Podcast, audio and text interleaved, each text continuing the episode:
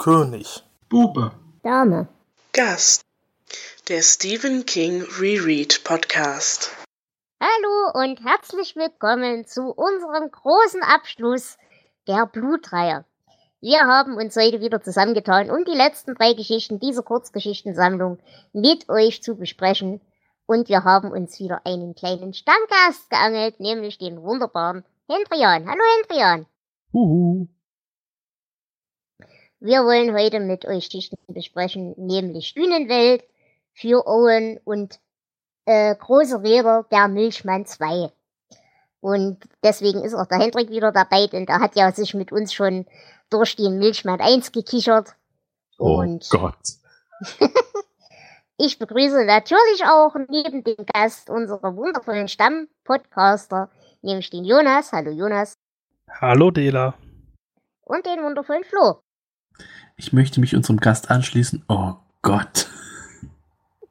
Ja, und ihr werdet merken, der Abschluss dieser Reihe wird nicht besser, denn ich würde sagen, damit wir gleich einsteigen, fangen wir doch mit Dünenwelt an. Und Flo, du hast doch sicherlich zur zeitlichen Einordnung ein paar Sachen zu sagen. Ja, ein kleines bisschen. Ähm, Die Geschichte erschien ursprünglich 1985 in dem Magazin Weird Tales. Also es ist nicht das Originalmagazin aus den 20er, 30er Jahren, das war eine der äh, zahlreichen kurzlebigen Neuausgaben. Er hat im Original den Titel Beach World und ist im Deutschen auch unter dem Titel Der Dünenplanet bekannt.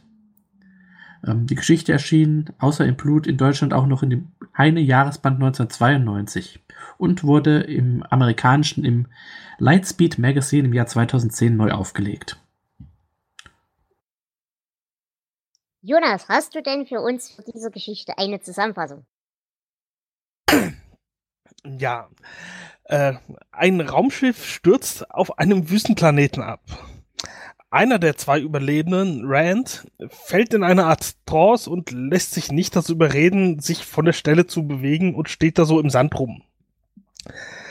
Als irgendwann ein Schiff kommt, um sie zu retten, werden die vom Sand angegriffen und fliehen ohne Rand.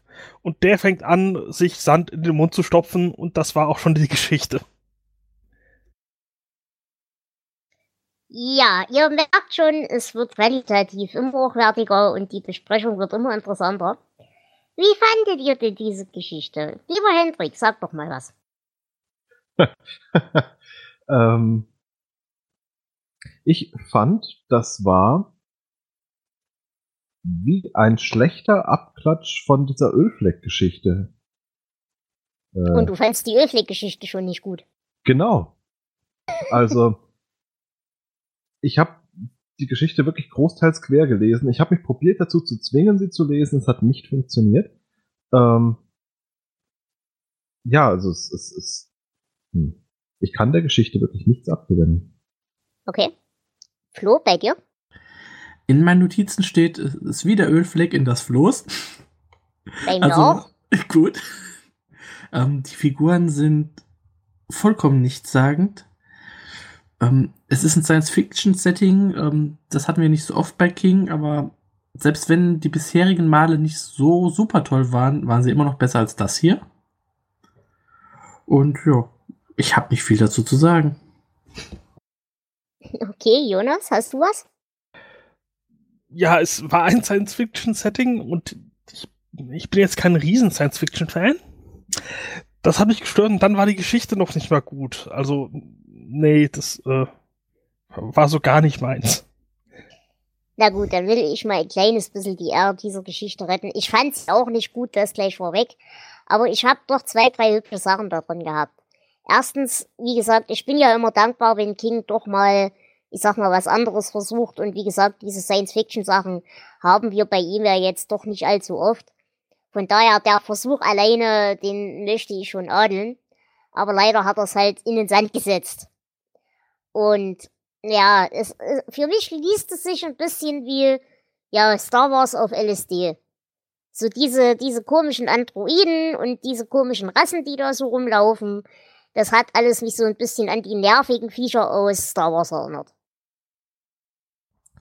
Ja, wobei Star Wars auf LSD, das ist dann eher ähm, der Wüstenplanet. An den habe ich mich auch ein bisschen erinnert gefühlt, aber das ist halt auch so um so Vielfaches besser als äh, das hier.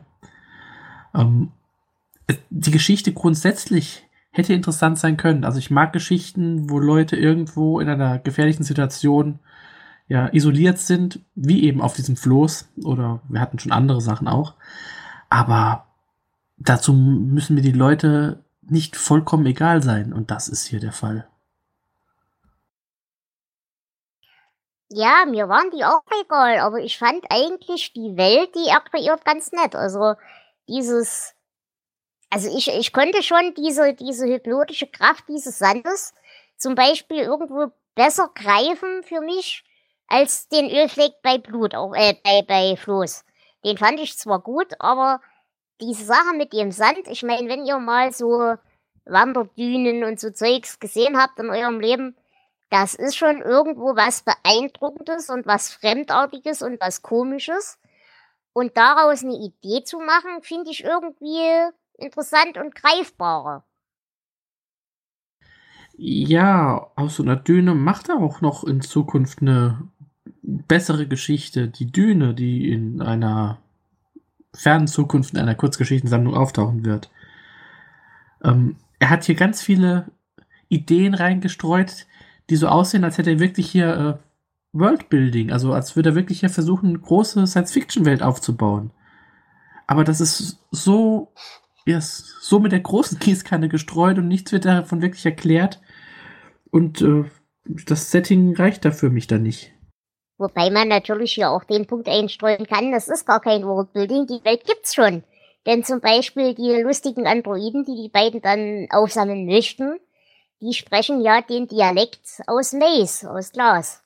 Wobei ich mir das voll lustig finde, dass die Gesellschaft aus Glas und aus Maze äh, in der Lage ist, irgendwann Raumfahrt zu entwickeln. Finde ich irgendwie lustig. Vielleicht ist es gar nicht Raumfahrt, vielleicht ist es so ein Planet der Affen-Szenario irgendwo in einer Parallelwelt. Und es ist halt äh, ein bisschen schneller gegangen mit dem Klimawandel. Das fände ich aber auch irgendwo geil. Und ich meine, wüstenartig sind die ja schon. Ja, sicher, wenn sowas irgendwie angedeutet wäre oder wenn das tatsächlich Teil der Geschichte wäre, dann äh, wäre ich vollkommen damit einverstanden. Aber davon ist überhaupt nichts zu lesen hier. Und wenn man die Geschichte nicht kennt, dann kann man diese Verbindung ja auch gar nicht herstellen. Deswegen also. Ja, das ich, ist richtig. Nee, das ist halt so, die Geschichte für sich ist vollkommen nichtssagend und ja, unnötig. Ja, und davon abgesehen, selbst wenn man die Glassache kennt, hat man halt immer noch das Problem, es bezieht sich wirklich nur auf den Dialekt. Das heißt, die Verbindung da herzustellen ist auch schon schwierig, wenn man die Geschichten kennt. Aber wie gesagt, ich fand das einen ganz netten, einen ganz netten Einfall und eine ganz nette Idee dahinter. Ähm, ansonsten wollte er ja hier unbedingt wieder so eine Musikreferenz reinbringen. Das haben wir ja schon bei Christine oft gehabt, dass er da mit Musiktiteln spielt und Liedzeilen und so weiter. Und hier hat er eben sehr viele Beach Boy-Referenzen drin. Aber auch da, glaube ich, hat ihn wieder, dass er die eine fixe Idee hatte und der hat er alles andere unten untergeordnet und deswegen ist die Geschichte auch so schlecht. Ja, aber dadurch können wir ungefähr einschätzen, wann die Geschichte spielt, so circa 2750, weil er erwähnt, dass es die Beach Boys seit 8000 Jahren nicht mehr gibt. Dann ist aber nicht 2750, sondern eher Jahrzehntausend ungefähr. Du hast recht. ja. Eine Zehnerpotenz unter Freunden. Einfach an der Kalenderschreibung so das eine oder andere auch hinten runtergefallen. Ich meine, wie viele Kalenderreformen wird es bis dahin gegeben haben? Nein, da steht im King Wiki Blödsinn. Das, wahrscheinlich sind es 800 Jahre. Ich habe jetzt nicht mehr nachgeguckt. Äh, nee, sie, äh, ich habe auch 8000 gelesen. Die haben im King, King Wiki dann äh, falsch gerechnet.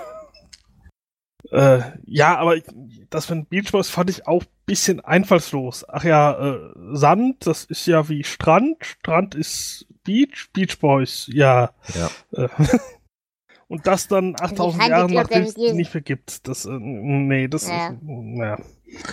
Also mir gibt diese Geschichte keine Good Vibrations. Wie fandet ihr denn diese äußerst dramatische Rettungsaktion? Wie wir noch versuchen, den Typen zu überreden und bla. Und währenddessen versinkt unser Raumschiff und alles ist ganz schlimm. Und alles ist ganz, ganz dramatisch und ich kann mich kaum halten. Ja, es war der Versuch, Spannung reinzubringen. Und wenn es dann wenigstens am Ende auch nicht geklappt hätte, dann wäre wär das wenigstens irgendwie nett gewesen, aber dann kommen sie auch noch. Also so, so eine nichtssagende Geschichte und dann auch noch ein Happy End? Nee, bitte nicht. Aber es hat wenigstens ein Ende. Freu dich doch mal. Ja, das ist auch das einzig Positive, was ich dem äh, ja, abgewinnen kann. Wie steht ihr denn dazu? Ich weiß nicht, haben wir das bei Fluss beredet? Ich glaube nicht. Ist denn dieses Sandgedöns, Gedings, ist es eine tatsächliche Entität? Ist es zum Beispiel irgendeine lustige Rasse dort auf diesem Planeten? Oder ist es eben wie die, dieser Ölfleck auf dem, auf dem Wasser äh, eher eine bösartige, eigenwillige Entität, die da eigentlich gar nicht hingehört? Ist das was Böses oder ist das, was da Sand oder das äh, Öl einem verspricht, vielleicht wirklich so schön und die Wahrheit und so? Ich glaube, es ist wie das Öl auch einfach ein Raubtier, das fressen will. Es ist mir vollkommen egal, was es ist. Ich, ich fand die Geschichte tatsächlich so schlecht, dass ich mir darüber keine Gedanken machen möchte. Okay. Hendrik, hast du eine Ich fand Theorie? den äh, Sand sogar eher als was Gutes. Weil er uns diese nervigen Charaktere vom Hals zu schaffen versucht.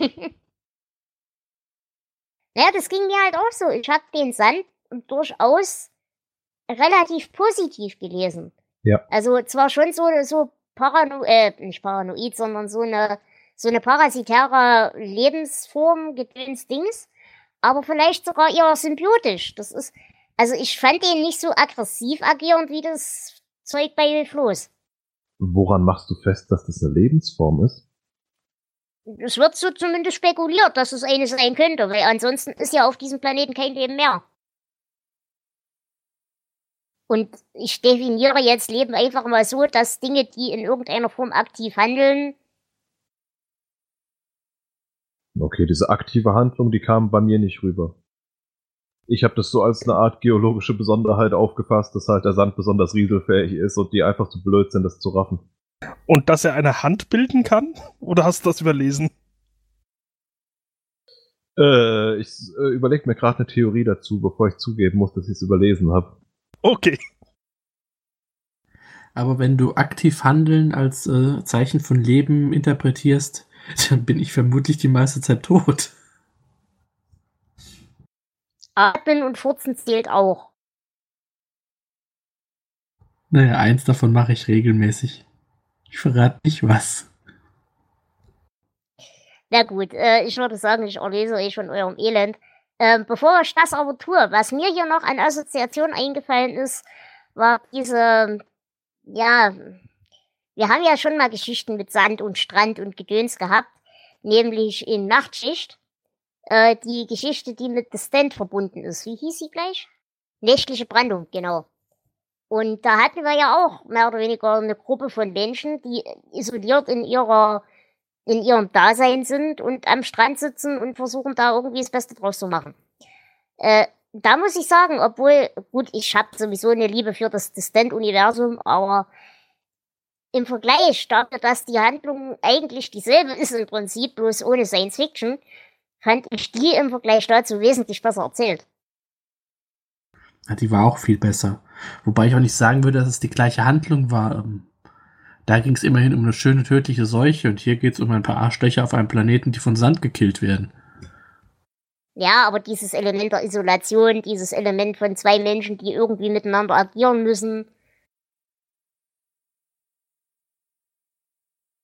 das eigentlich schöne, ruhige Setting, das ja konterkariert wird durch eine dunkle Bedrohung.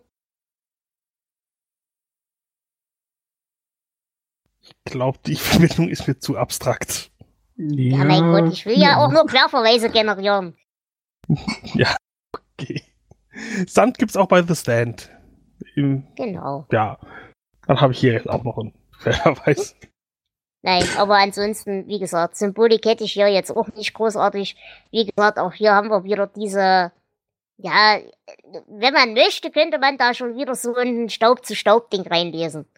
So von wegen zu Staub und zu Sand müsst ihr wieder werden und diese ganze Überlegenheit. Ja, ich, das ist mein Job in diesem Podcast. Einer muss es ja tun. Oh, oh, und am Ende dann, du bist, was du isst, als er den Sand in sich reinstopft. Ja, vielleicht, aber vor allem eben dieses, wirklich dieses Rückkehr. Wir sind ein Weltraumfahren, eine weltraumbefahrende Rasse und wir sind voll gut, alles zu kolonialisieren. Wir haben Androiden geschaffen oder die sich selber oder wie auch immer. Es gibt tausende Rassen und so weiter. Aber im Endeffekt sind wir alle für dieselben Dinge wieder anfällig und müssen wieder zu dem Dreck zurückkehren und der Dreck wieder werden, der wir sind. Also ich glaube ja, es ist eine umgedrehte Coming-of-Age-Geschichte. Der hochtechnisierte Mensch wird am Ende wieder zum kleinen Kind, das den Sand in sich reinschaufelt. Genau. Der hochtechnisierte Mensch wird am Ende wieder zu reinem Silizium. Ja. Okay. Ich Hä? habe ein Zitat. Oh, sprich, sprich mit mir. Was machen wir? Machen? Rands Blicke glitten hin und her über die reglosen Dünen. Wenn du keinen Volleyball dabei hast, weiß ich auch nichts. Ja, okay, das ist tatsächlich schön. Habt ihr dann noch andere Zitate? Ich möchte nicht. Ich will ja nicht zu viel erwarten. Gut, ich habe nämlich auch gut. selber eins. Gut, in diesem Sinne, dann bleibt mir jetzt wirklich noch übrig, euch um eure Bewertungen zu bitten. Von 0 bis 19 und Hendrian fängt an. Äh, zwei Punkte, weil die Buchstaben sind wenigstens hübsch. Okay. Jonas? Ich gebe auch die zwei Punkte, weil ich habe noch Schlimmeres hier in dieser Folge. Flo? Also ich weiß nicht, wieso ihr das so negativ seht. Ähm, er versucht hier was Großes zu machen. Der floppt total, aber ähm, also für drei Punkte reicht's doch dann bei mir noch. Ja, und ich würde mich dann auch mit drei Punkten anschließen, weil ich weiß den Versuch zu würdigen mit der ganzen Sache. Ich weiß auch den Gag mit dem Dialekt zu schätzen. Und wie gesagt, ich hab halt ein bisschen, ja, ich mochte das Flair in der Geschichte. Ich mochte den Dreck, ich mochte die Zerstörung, aber inhaltlich war es halt absolut nichts. Also von daher. Gut, dann Mir ist gerade doch- noch eine Querverbindung aufgefallen. Ja, Der, der- der Handstaubsauger äh, hat eine Verbindung zu dem Staubsauger aus die Offenbarung des äh, der Rebecca Paulson. Ist auch an den Haaren herbeigezogen, aber äh, zwei schlechte Geschichten, die eine Verbindung zueinander haben. So, Ende.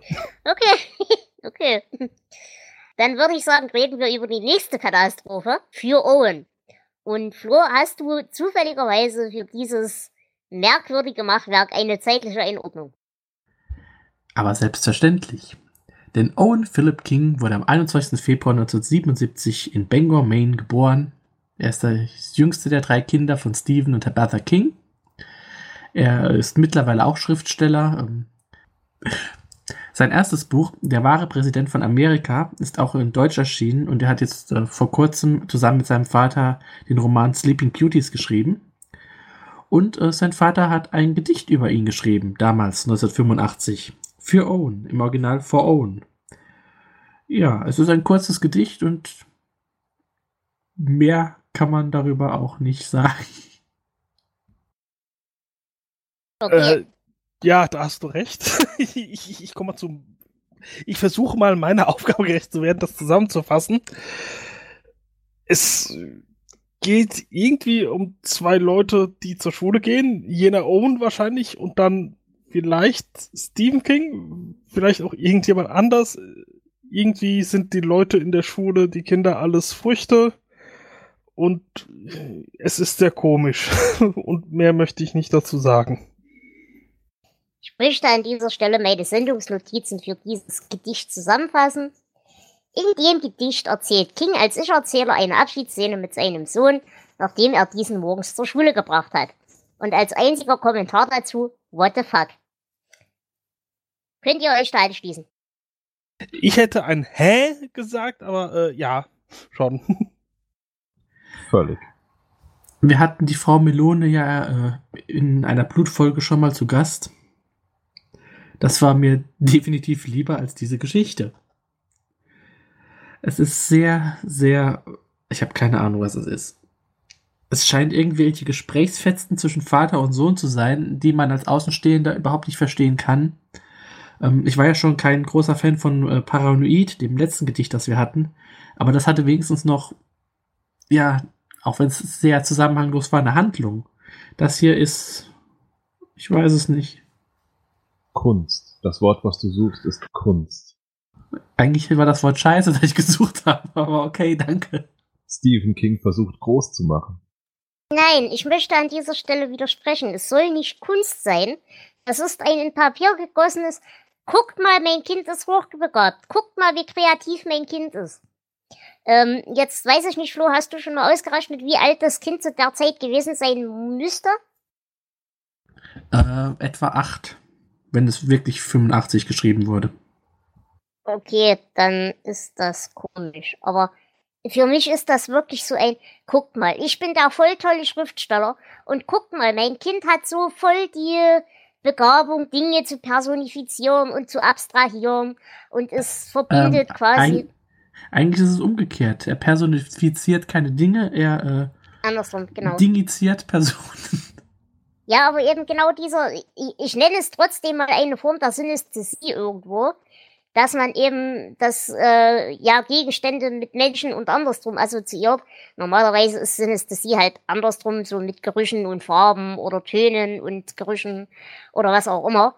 Aber mir fällt das bessere Wort dafür nicht ein. Aber ich glaube wirklich, das ist so ein, guckt mal, der ist so kreativ, der Junge. Und klar, aber ganz ehrlich, wenn ein achtjähriges Kind, vorausgesetzt, das war tatsächlich so, dass das Kind sowas von sich gegeben hat, äh, dann würde ich mir da bei einem Achtjährigen durchaus schon langsam Sorgen machen, oder? Also, Ja gut, ich, also es heißt ja nicht, dass es da geschrieben wurde, weil es veröffentlicht wurde.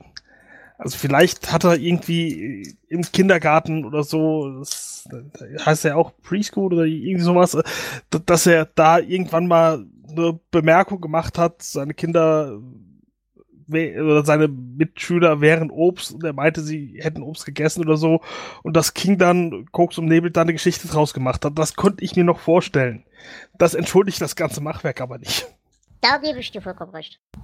also ich kann das ungefähr auch selber so machen, wenn ich äh, mir jemanden angucke und denke, was für ein Lauch. Aber ähm, ich verstehe es nicht. Das Interessanteste ist, äh, was ich noch rausgefunden habe, hat nichts mit dieser Geschichte zu tun, äh, sondern mit Owen King. Ähm, der war ein großer Fan von G.I. Joe, der, diesen Zeichentrickserie und diesen Actionfiguren. Und weil sein Vater halt berühmt ist, hat Hasbro entschieden, eine Figur nach ihm zu benennen. Vermutlich ist diese Figur unterhaltsamer als das Gedicht.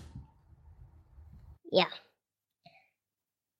Ja, äh, Hendrik, irgendwelche Kommentare zu dem Elend? Hm, hm, hm, hm, hm. Ähm, ich hatte kurz gehofft, dass es gar nicht um Schule, sondern um Krieg geht. Äh, Weißt du aber über meine Symbolik an den Haaren herbeigeleiteten Dinge dich immer kaputt lachen. ja, Schule ist Krieg. ja. Aber ansonsten, nö, habe ich dazu keine. Ich wurde ja dann auch enttäuscht, weil es scheinbar doch um Schule geht. Das Einzige, was ich hier ganz nett fand, war der Umgang mit dem, also zwischen den beiden Hauptcharakteren, sag ich mal. Denn ich glaube, es kennt ihr alle, wenn ihr kleine Kinder in der Familie habt und ihr seid da schon länger aus der Übung raus, in die Gedankenwelt von diesen Mini-Menschen einzutauchen. Man erwischt sich ja sehr oft, wie man einfach nur ja, ja, ist schon recht sagt und denkt. Weil irgendeinen Sinn wird's bestimmt haben, ich verstehe ihn bloß nicht. Und dieses Gefühl hatte ich in diesem, in diesem ganzen Gedicht auch. Aber es hat eben gleichzeitig auch gespiegelt, dass für mich, ja, King das auch selber so gesehen hat. Also, ja, der Junge erzählt irgendwas, irgendeinen Sinn wird's haben. Nein, ich verstehe ihn selber nicht, aber es klingt interessant. Wobei das im Auge des Betrachters liegt, das findet man wahrscheinlich nur, wirklich nur als Vater interessant. Können wir jetzt nach Hause gehen, Mami? Nein, wir müssen noch eine Geschichte machen, aber ich erlese euch von dieser Geschichte. Habt ihr denn hier Zitate? Nein. Hätte mich auch wundert. Querverbindungen haben wir auch keine, wie gesagt, nur in die echte Welt, äh, eben mit Owen selbst. Ja, aber diese Figur Stephen King taucht später im dunklen Turm auf. aber sie wird hier ja nicht wirklich erwähnt. Stimmt. Ja, das stimmt. Okay, gut. Dann äh, gut. machen wir Schluss damit. Ja. ja, dann bitte ich dich, Flo, um deine Bewertung. Um, ähm, ich habe überlegt, ob ich null Punkte gebe. Aber ähm, dann habe ich geguckt, welchen Geschichten ich denn null Punkte gegeben habe. Und die ist nicht so, dass ich null Punkte gebe, weil ich habe mich nicht aufgeregt. Das wäre mir einfach viel zu egal.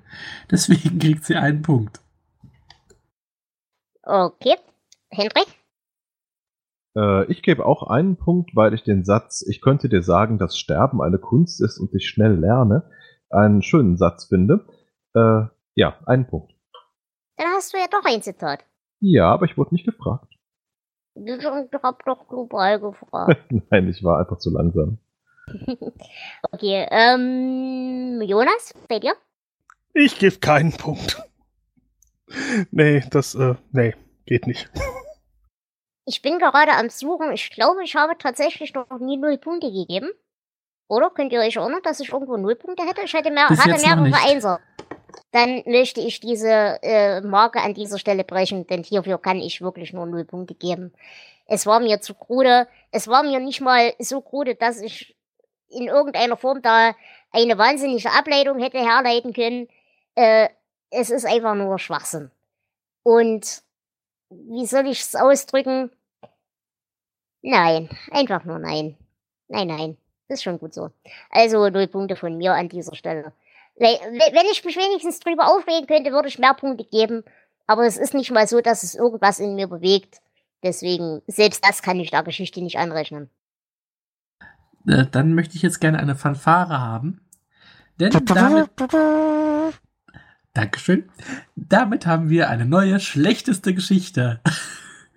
Mit 0,5 Punkten im Schnitt haben wir endlich die Offenbarung der Becker Paulsen unterboten.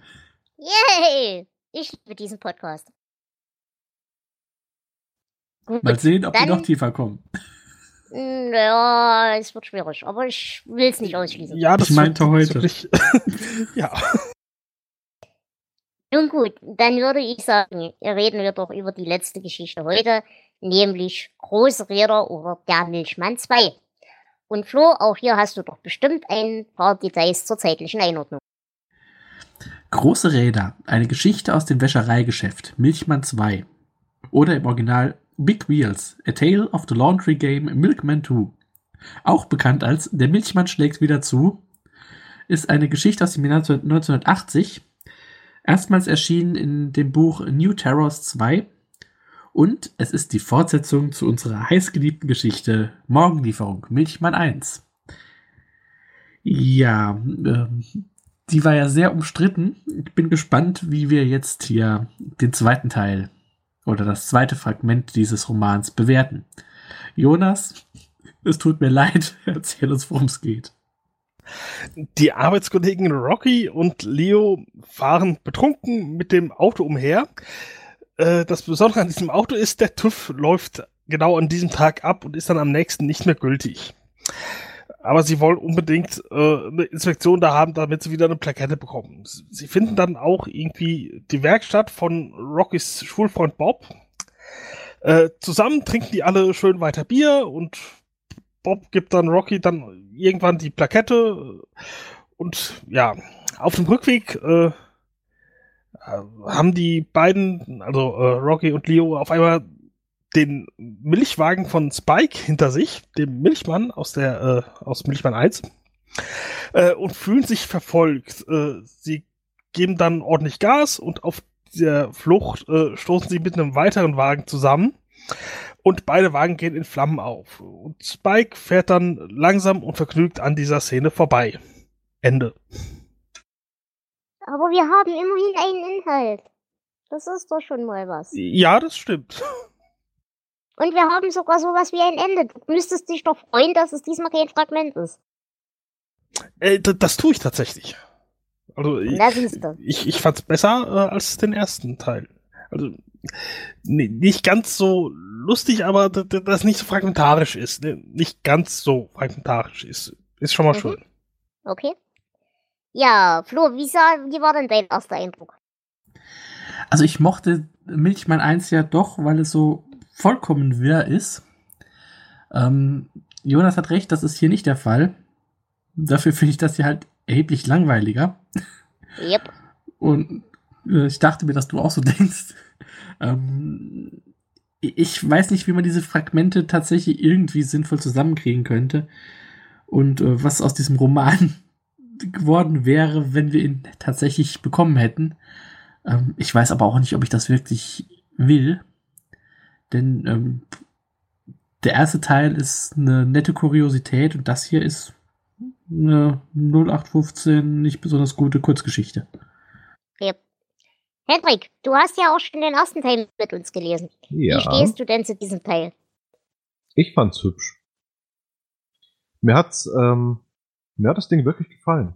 Ähm, weil, wenn ich, ich, es ist schon ein bisschen her, dass ich es gelesen habe, deswegen, wenn ich jetzt Quatsch erzähle, korrigiert mich, ähm, man ja quasi nur am Anfang und am Ende was mitbekommt von, von Spike und zwischendrin eigentlich sich großteils darin verliert, dass diese drei Versager sich die, äh, die, die Birne zu, äh, zusaufen und über ihre gescheiterten Beziehungen und sowas reden und äh, man dabei ja völlig aus dem, aus dem Fokus verliert, dass äh, der Milchmann auch noch irgendwann vorkommt.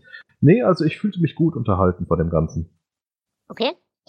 Ja, es ging mir eigentlich auch so. Ich habe an der Geschichte trotzdem so ein bisschen meinen Spaß gehabt.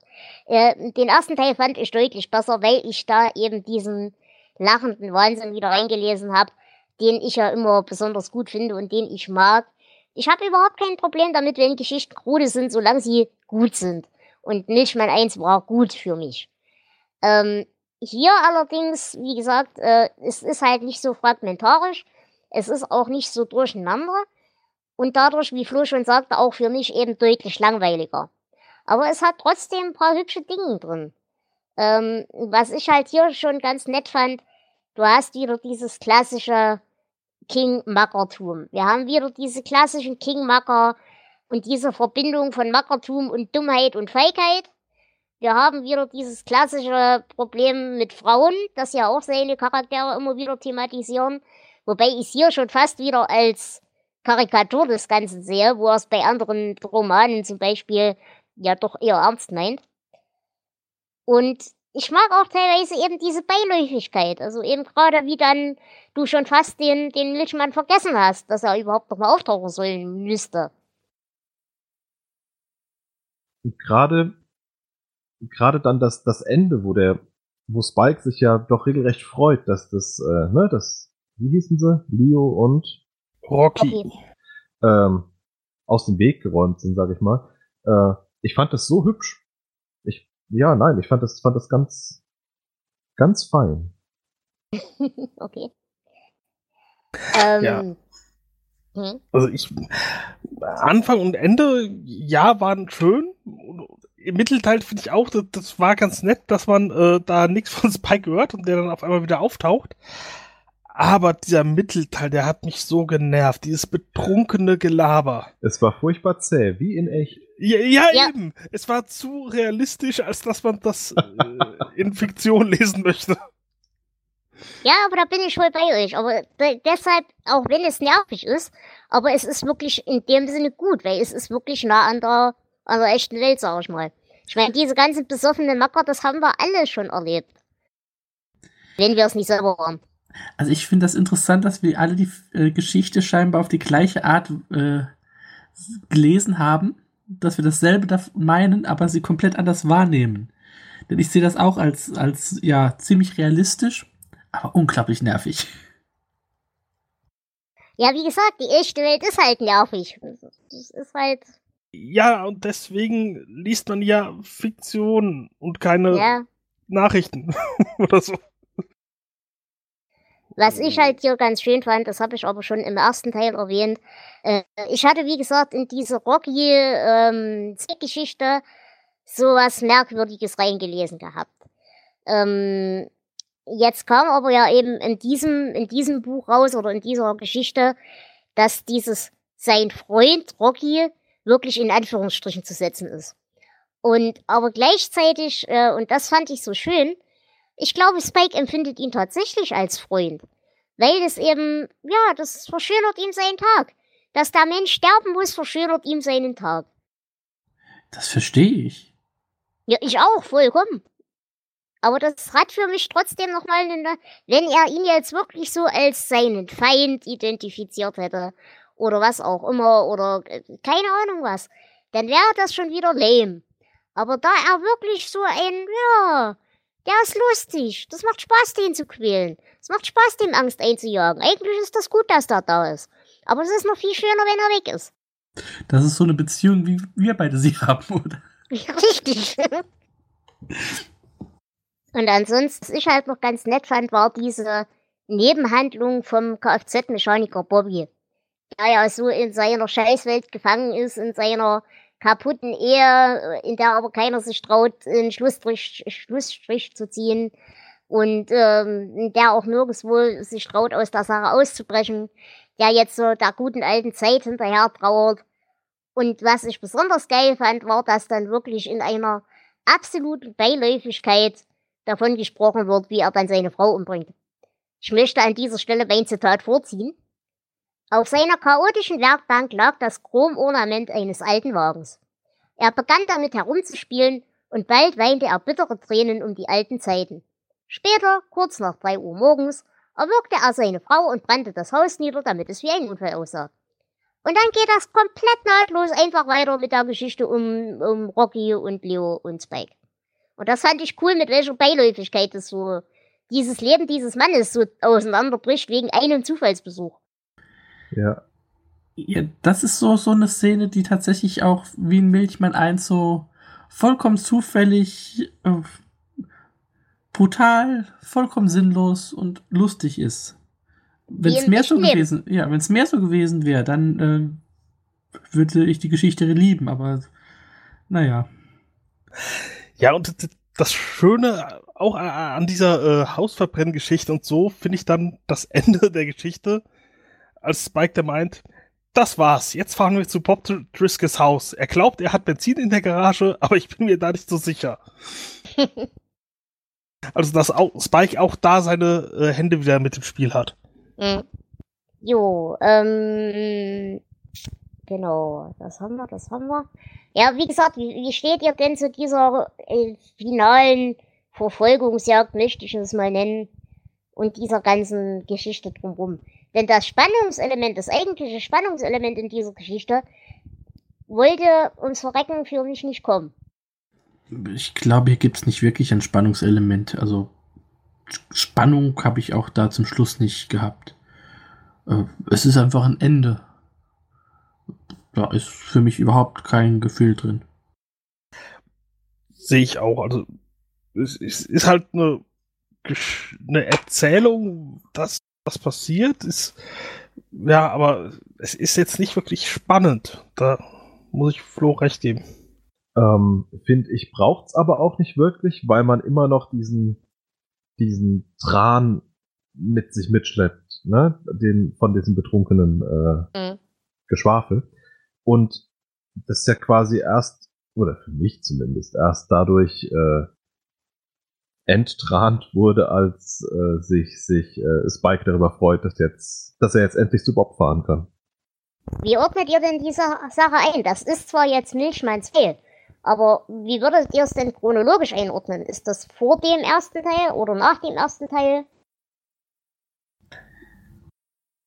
Ich denke, es ist danach einfach aus dem Grund, weil Spike sich ja im ersten Teil überlegt, äh, abends Rocky zu besuchen. Und ich, ich glaube, das hier ist dann dieser Besuch. Hm, würde ich auch so sehen. Ja, dem schließe ich mich an. Ja, genau. Gut, habt ihr noch Ergänzungen? Sonst würde ich mal kurz meine Symbolik hier wieder reinlesen. Was hat es mit der Wanze auf sich? Ich habe die Szene wieder vergessen. Kannst du sie mir noch mal in Erinnerung rufen? Äh, Ich habe hier auch aufgeschrieben, Wanze, Fragezeichen, Ausrufezeichen. Ich weiß aber nicht mehr, was ich mir damit sagen wollte.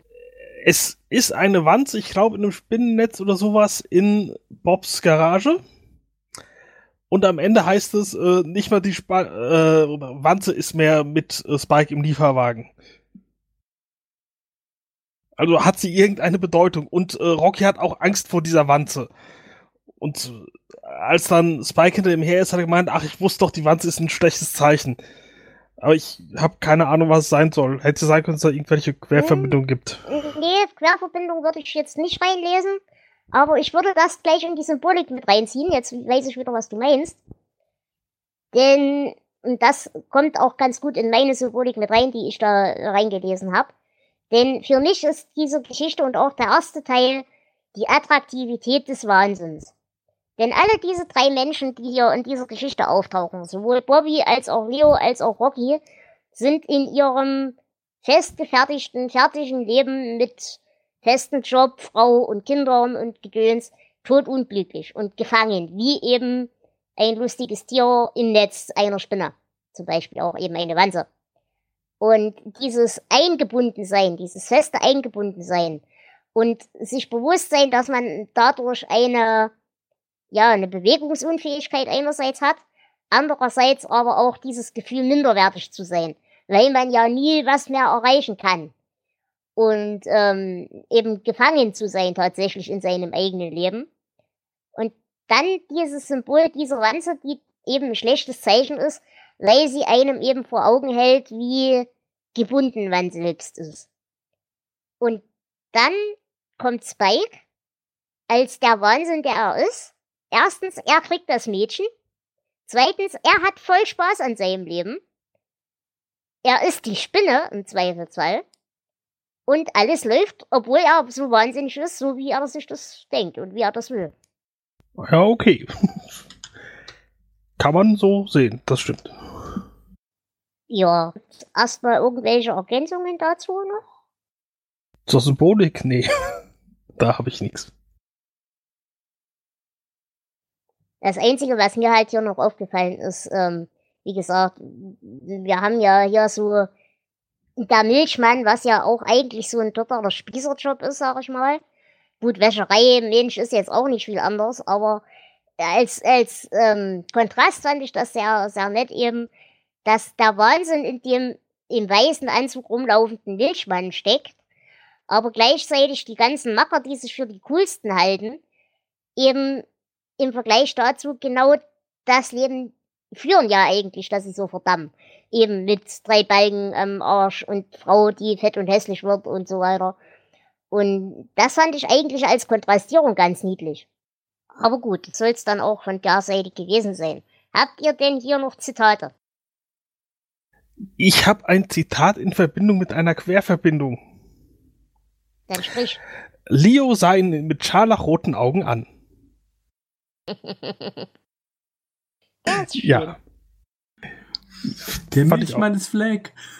Ja, das sag ich doch seit 100 Jahren. Das, das habe ich überlegt, ob der halt Fleck in weiß ist. Davon rede ich doch seit 100 Jahren. Andererseits hat halt, war es halt Leo mit den scharlachroten Augen und nicht Spike.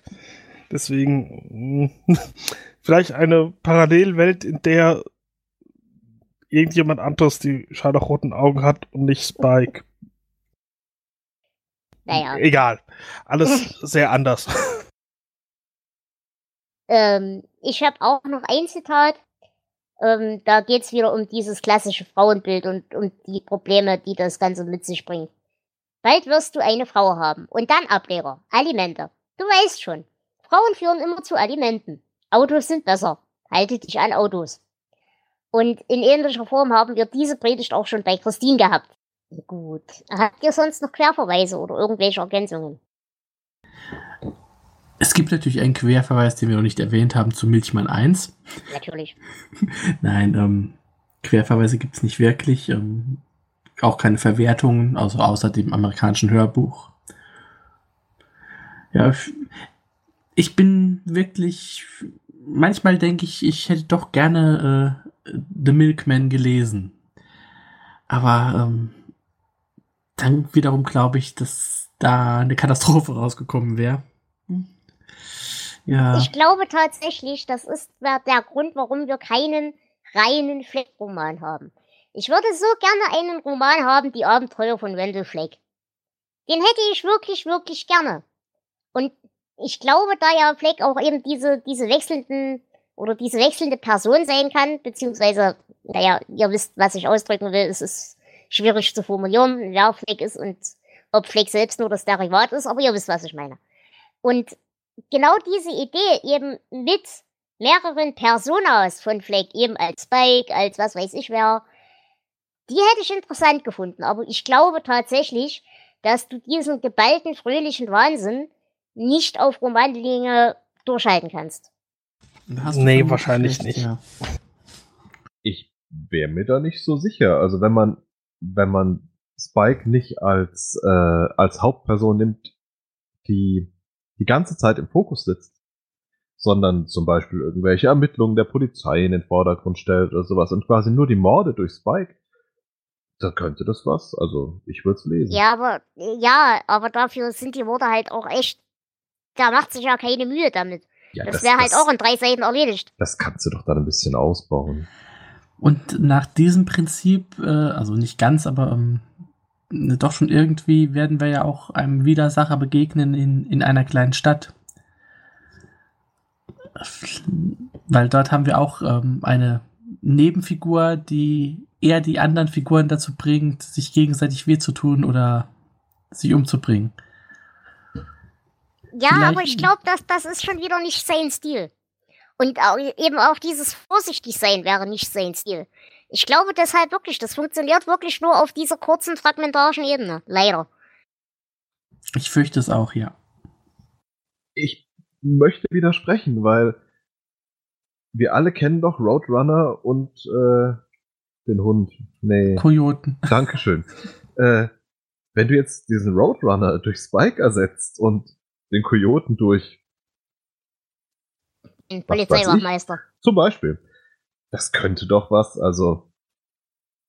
Viel lustiger fände ich ja persönlich. Shut up and take my money. Ja, bin ich voll dafür, aber viel lustiger fände ich es tatsächlich, wenn jetzt äh, Spike über einen Berufswechsel nachdenkt und selber der Polizeiwachmeister wird. Ja. Das wäre zum Beispiel eine Geschichte, die könnte ich mir vorstellen. Ja. Ich meine, überleg mal, wenn du schon als, wenn du schon als Milchmann so viel Blödsinn anstellen kannst, was kannst du alles tun, wenn du Polizist bist? Milch bestellen. ja, nun gut, ähm, bitten mir auch hier wieder nur euch um eure Bewertungen zu bitten. Diesmal fange ich mal an. Ich habe trotzdem ein bisschen Spaß mit der Geschichte gehabt, aber nicht so viel wie beim ersten Teil. Ich würde fünf Punkte geben, weil, wie gesagt, die Typen waren halt echt. Und deswegen sind sie unglaublich unangenehm. Aber ich mag Spike, ich mag seine, seine Fröhlichkeit. Und wie gesagt, was mir sehr viel geholfen hat, war eben diese, diese kleine Mini-Handlung von Bobby in der Geschichte. Und deswegen fünf Punkte. Äh, Jonas? Ich schließe mich dir da an. Ich fand zwar es schöner, dass es nicht so fragmentarisch war, dafür aber das, was an Geschichte da war und auch das drumherum, das war dann vielleicht doch zu langweilig. Deswegen, äh, ich hatte dem Milchmann fünf Punkte gegeben und da bleibe ich hier dabei. Okay. Hendrik? Was hatte ich denn dem Milchmann eins gegeben? Weißt du Zwölf nicht? Punkte. Witzig, weil mein Bauchgefühl sagte mir, dieser Geschichte gebe ich zwölf Punkte und ich wollte mal gucken, ob das. Äh ja, da bleibe ich bei zwölf Punkte. Ja, ich habe dem ersten Teil ganze 16 Punkte gegeben. Ähm, ich glaube, es liegt komplett an Spike. Und der ist mir hier einfach zu wenig vorgekommen.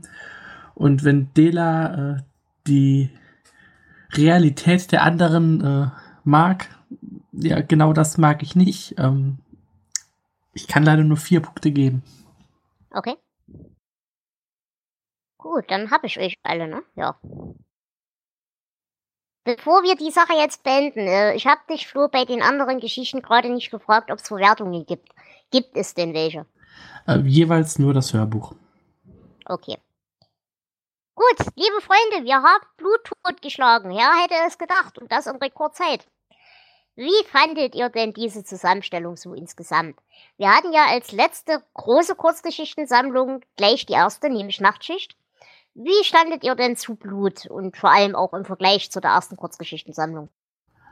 Ich fange da mal an. Ähm, ich würde sagen, die Highlights sind besser, die Lowlights sind tiefer als in, Blue, äh, in Nachtschicht. Also es sind viele Geschichten, die mir wirklich richtig gut gefallen haben. Ähm, Nona, das Floß oder auch eben äh, der erste Milchmann. Die fand ich richtig klasse. Aber natürlich auch so Sachen wie die Gedichte, heute die Geschichten oder ähm, der Hochzeitsempfang zum Beispiel. Das waren so richtig, richtig schlechte Sachen. Mhm, okay. Äh, Hendrik, du kannst jetzt nur die vier Geschichten, sechs, sechs Geschichten beurteilen, die du auch gelesen hast. Wie, wie würdest du es denn einordnen? Ähm, mit einem soliden Mittelwert und sehr großer Streuung. Hättest du es denn theoretisch, hätten wir dir die Möglichkeit dir gegeben, weiterlesen wollen? Oder hast du jetzt nach den sechs Geschichten von der Sammlung auch echt die Schnauze voll? Äh, dadurch, dass, dass viel Gutes dabei war, würde ich, glaube ich, mehr davon lesen, ja. Okay. Also die, äh, die, Narr. Die Aussetzer, ja, die Aussetzer, die ich da quasi mitgelesen habe, die äh, würden mich nicht davon abhalten, das weiterzulesen. Nee. Okay, Jonas, bei dir? Also ich habe mal geguckt, bei Nachtschicht hatte ich im, ja ungefähr neun Punkte im Schnitt gegeben.